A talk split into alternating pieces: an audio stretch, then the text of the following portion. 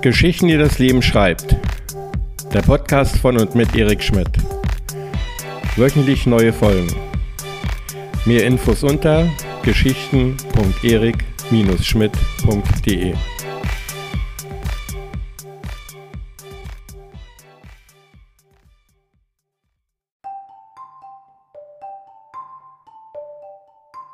Herbstzeit, Spinnenzeit. Es ist mal wieder soweit. Und überall werden wir ermahnt, die Viecher nicht zu killen, wenn sie in unsere Wohnungen einbrechen, sondern sie nach draußen zu setzen oder gar zu tolerieren, dass sie bei uns eingezogen sind. Doch davor kann man nur eindringlich warnen. Und zwar aus verschiedenen Gründen, die ich euch hier gerne aufführen möchte. Erstens. Spinnen sind als Mietnomaden bekannt. Ich habe extra noch einmal recherchiert, um auch ja keine falschen Behauptungen zu verbreiten, aber es ist nicht ein Fall weltweit bekannt, wo eine Spinne sich an den Mietkosten beteiligt hätte. Diese Viecher sind leider komplette asoziale Schnorrer. Schon alleine deswegen sind sie, für jeden, der bereit ist, so weit mitzudenken, ein absolutes No-Go. Zweitens. Spinnen benutzen nicht die Toilette. Tja, jetzt wird es leider wirklich eklig. Vielleicht habt ihr ja noch nicht darüber nachgedacht, aber was denkt ihr, wohin die Spinne, die es in eurem Haus verkrochen hat, hingeht, wenn sie mal muss? Na, klingelt es schon? Beziehungsweise seid ihr schon am Kotzen? Genau, denn diese Drecksviecher pissen und scheißen euch einfach so die Bude voll. Sie sind dabei so faul, dass sie es danach noch nicht einmal wegwischen.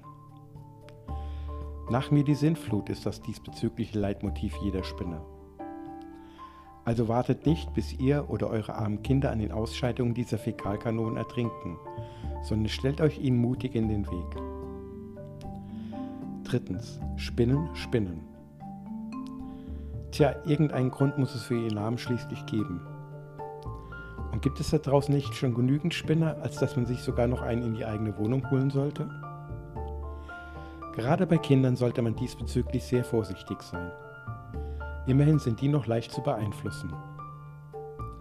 Und wenn so eine Spinne einen schwachen Moment ausnutzt, wenn der Peter zum Beispiel gerade mal wieder besonders zielstrebig auf seiner Leitung steht und der Achtbeiner ihm gefährliche Gedanken einredet, ja, dann ist es oft nur noch eine Frage der Zeit, bis das eigene Kind zur Gefahr wird und man dieses leider töten muss, um sich vor ihm zu schützen. Da ist es besser, die Spinne glaubt dran. Außer vielleicht, man hätte vergessen, rechtzeitig abzutreiben.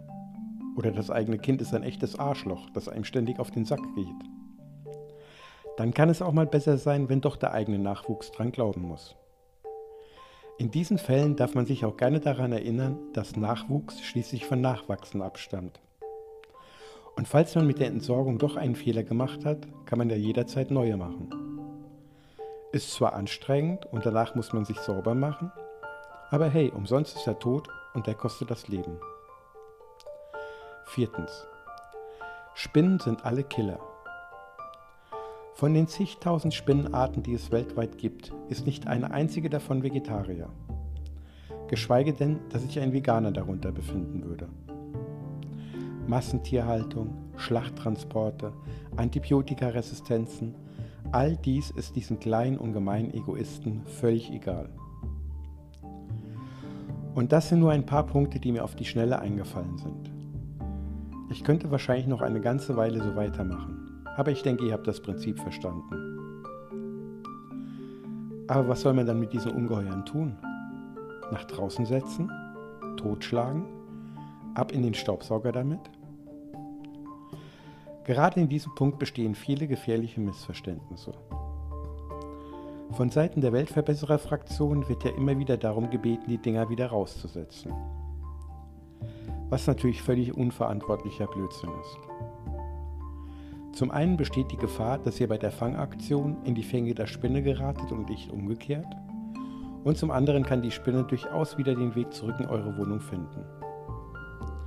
Schließlich braucht sie nur ein Handy und Google Maps, und leider weigert sich Google bis heute, einen wirksamen Spinnendetektor in ihre, in ihre App einzubauen. Auf unsere Anfrage, warum diesbezüglich nichts geschehen würde, hat man sogar so abgebrüht reagiert, dass sie uns ausgelacht haben. Erwartet also von dieser Seite besser keine Hilfe. Dementsprechend ist nur eine tote Spinne auch eine gute Spinne. Aber wie killt man die nun richtig? Und das am besten ohne Gefahr dabei zu laufen, bei diesem Kampf selbst verletzt oder gar gefressen zu werden. Keine Sorge, hierfür braucht es nicht viel.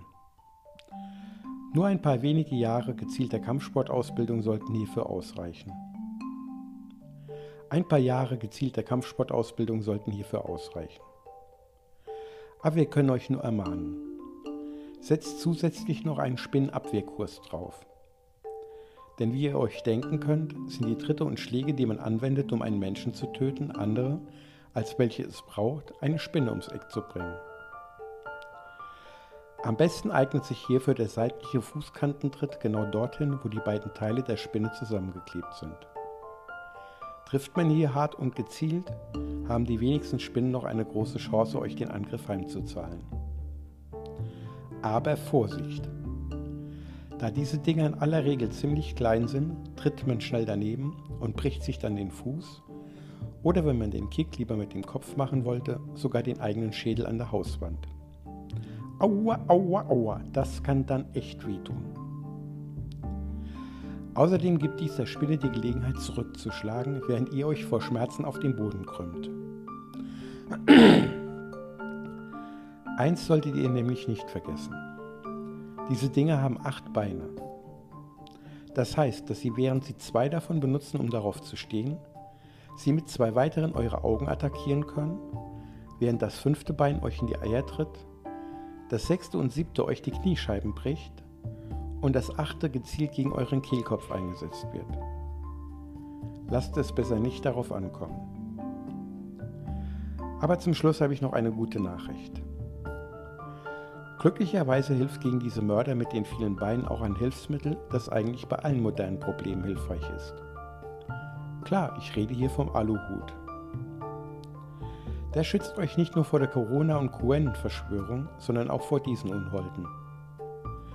Und wie ihr mittlerweile dank meines hilfreichen Podcasts wisst, kann man nie genug von diesen Aluhüten zu Hause haben.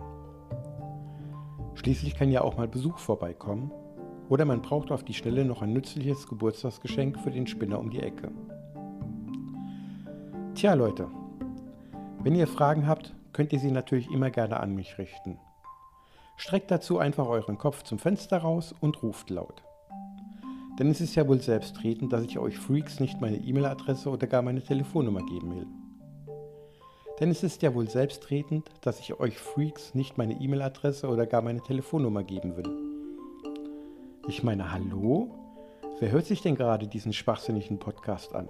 Ich oder ihr?